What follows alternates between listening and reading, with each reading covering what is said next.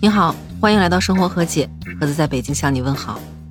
前几天我做过一期有关华谊兄弟裁员和中国电影发展的节目。当问到大家最期待的电影是哪一部的时候，有很多网友给我留言说，他们最期待的就是《阿凡达二》。但是因为当时能确定的信息是十二月十六号这个电影会在北美上映，但是引入国内的时间却不确定。加上现在有很多不可确定的因素，所以这部电影什么时候才能在内地真正上映，那个时候大家心里都没有数。结果就在昨天上午，二十世纪影业官方微博发布了消息。《阿凡达二》正式宣布将在十二月十六号在中国内地和北美同步上映。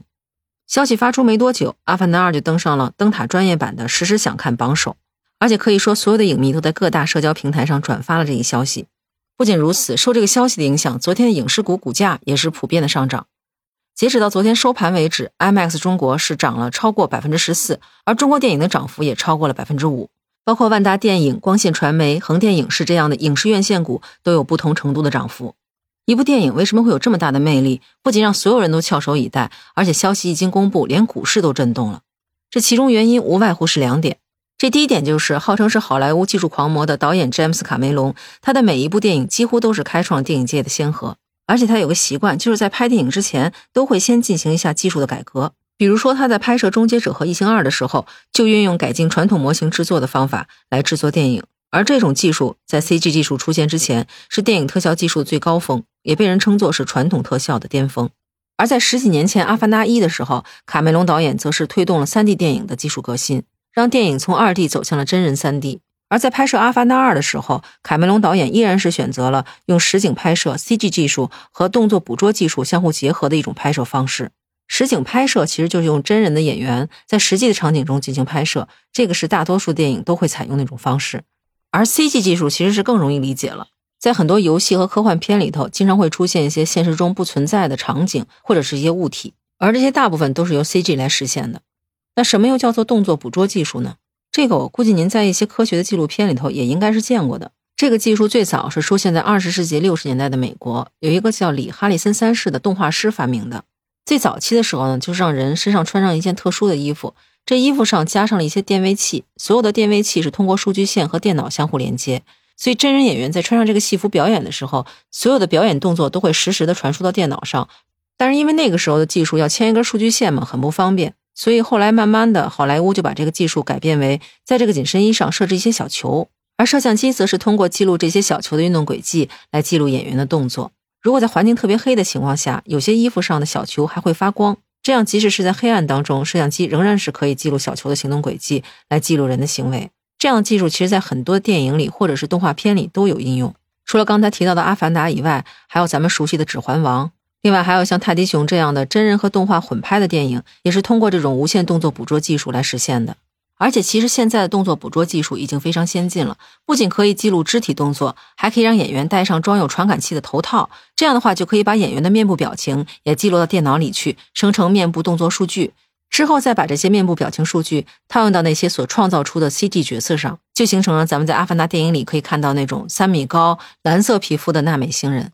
听起来是不是觉得还挺简单的？但是其实拍摄的过程相当的艰难。因为要知道，《阿凡达二》的原名应该叫做《Avatar: The Way of Water》，翻译过来就是《阿凡达水之道》。您听它这个名字就不难理解，这个电影里肯定有很多场景是在水下拍摄的。但是这问题就来了，因为动作捕捉技术最初是不适用于水下的。其实刚才咱们也提到了，摄像机在捕捉小球位置的时候，实际上是需要光的，无论是环境的光还是小球自身发出的光。而如果在水下拍摄的话，水面就相当于是一面镜子。它的反射则会干扰摄像机去识别演员衣服上的那些标志点。卡梅隆接受采访的时候曾经做过这样一个比喻，这就好比是一架战斗机抛出了一堆的箔条来迷惑导弹的雷达系统。他说，只要是拍摄跟水有关的东西，难度就会上升十倍。他们当时是投入了大量的人力和物力和新技术来解决这个问题。最后，他们是花了一年半的时间，才终于找到了一个满意的解决方案。这个方法就是在他们拍摄用的这个水池的水面上放一层小白球。这些小球就可以很好的减少摄影棚顶部这些灯光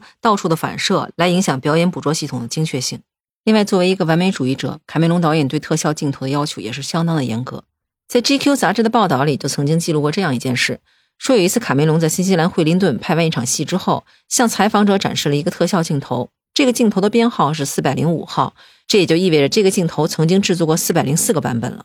对镜头品质要求这么严格，再加上这几年的疫情导致电影的制作周期延长，各方面的成本都不断的增加，所以就造成了这个电影成为了好莱坞历史上最贵的电影之一。它的制作成本在三点五到四个亿美元之间，这换算过来就相当于二三十亿人民币。就连卡梅隆导演最近自己都承认，这个电影是影史上最糟糕的商业案例，实在是太花钱了。它的票房至少要达到影史上单片票房的榜三或者榜四。相当于是全球票房要达到二十亿美元左右才能够回本，所以也有媒体报道说，这个一百九十分钟的电影，它的票价有可能是二百块钱左右。这么贵的票价，您会选择去看吗？当然，除了刚才提到这些技术以外，最引人注目的还是之前传了很久的《阿凡达二》有可能会实现裸眼 3D 这一技术。什么叫裸眼 3D 呢？一般咱们去看 3D 电影，不是都需要戴一个 3D 眼镜吗？这个所谓的裸眼 3D，就是不需要戴这个眼镜，看的电影依然是 3D 的感觉。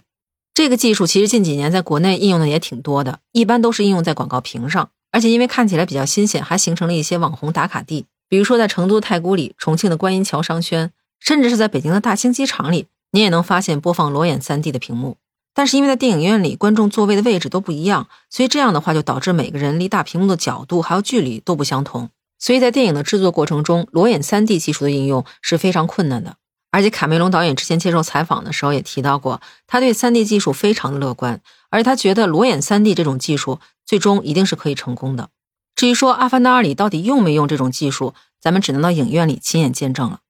而这第二个让《阿凡达二》如此引人注目又如此之火的原因，和十几年前《阿凡达一》所取得的骄人成绩脱不开干系。他不仅是拿到了奥斯卡最佳艺术指导奖、最佳摄影奖和最佳视效奖的小金人儿。还得到了包括最佳影片奖的六项提名。詹姆斯·卡梅隆导演还凭借这部电影获得了第六十七届美国电影电视金球奖的最佳导演奖。其他全世界各种奖项那更是不胜枚举。不仅如此，他还霸占了全球电影票房榜第一名长达十年的时间。虽然说十年前他的全球票房总冠军的宝座是被漫威的《复活者联盟四》所超越，但是在二零二零年三月，这部片子在没有做任何修改的情况下，在全球重映之后，他又一度重回了第一的宝座。而且他还被人认为是开启了院线电影三 D 时代的作品。我不知道您是不是还记得，在二零一零年一月的时候，《阿凡达一》在内地上映的盛况。我记得那个时候，为了排一张 IMAX 的票，有很多人排很长的队，甚至有人高价买黄牛票，就是为了看一场电影。原因是在二零一零年初的时候，中国电影市场的发展还没有现在这么火，所以那个时候电影院设置 IMAX 厅的还非常的少，全中国总共加起来可能只有十几家。而且我印象挺深的，就是那个时候有一种说法，只有是看过 IMAX 版的《阿凡达》，才算是真正看过这部电影。这所谓的 IMAX 其实就是剧目，而 IMAX 这个名字属于美国一个提供剧目服务的品牌商的名字。当时为了满足大家的需求，这几家 IMAX 厅可以说是连轴转，超高负荷到什么程度？像广东东莞有一家影院的 IMAX 厅，因为使用过于频繁，连设备都抛锚了。而且因为这种厅当时不是每个城市的影院都有。所以有不少临近地区的影迷是坐火车专门跑到这个城市来，就为看一场电影。而当年就是这十几个剧目影厅，居然是创造了一点六八个亿的票房，占总票房的百分之十二点二。那个时候，中国电影的票房榜上根本就没有破十亿的电影。而《阿凡达》在内地上映，居然创造了十四个亿的票房。即使在二零二零年三月的时候，《阿凡达一》是没有经过任何修改，在国内上映，依然斩获了三点七五个亿的票房。而正是因为当年《阿凡达一》的成功，也是刺激了中国电影市场的发展。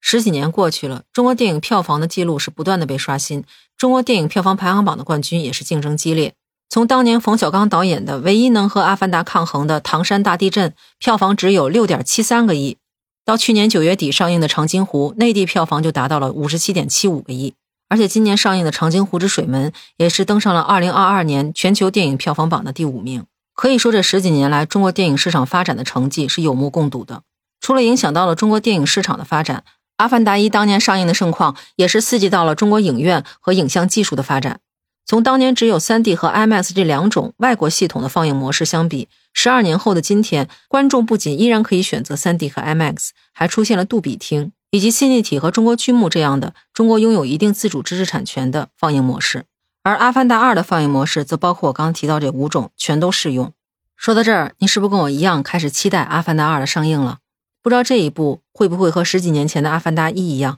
为中国的电影和世界的电影开创另外一片新的天空？不管怎么说，在中国电影市场目前面临影视寒冬的情况下，这么一部制作精良又期待已久的大片，也许能起到久旱逢甘霖的作用。另外，虽然说《阿凡达二》和《阿凡达一》中间间隔了十几年，但是也有消息说，作为编剧和导演的詹姆斯·卡梅隆目前已经写好另外三部《阿凡达》的剧本，而且《阿凡达三》和《阿凡达四》也已经完成了部分的制作。这么看来，咱们看完《阿凡达二》之后，也许没多久，咱们就可以看到三、四和五了。而且，好莱坞的金牌制作人乔恩·道兰在接受采访的时候也暗示说，《阿凡达》系列也许不止于这五部。所以，所有喜欢《阿凡达》的朋友，现在是不是已经开始期待未来可以看到很多部精彩的《阿凡达》电影？说到这儿，不知道您是否期待《阿凡达二》的上映？您会第一时间买票去电影院看吗？欢迎在评论区告诉我，咱们在评论区接着聊。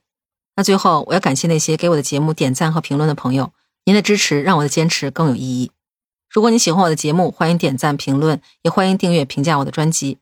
也欢迎您加入听友群，可以在那个绿色可以聊天的软件中搜索“盒子”的拼音八八六八八就能找到我了。期待与您以另外一种形式聊天。那这期就到这里，感谢您收听《生活和解》，我是盒子，咱们下期见，拜拜。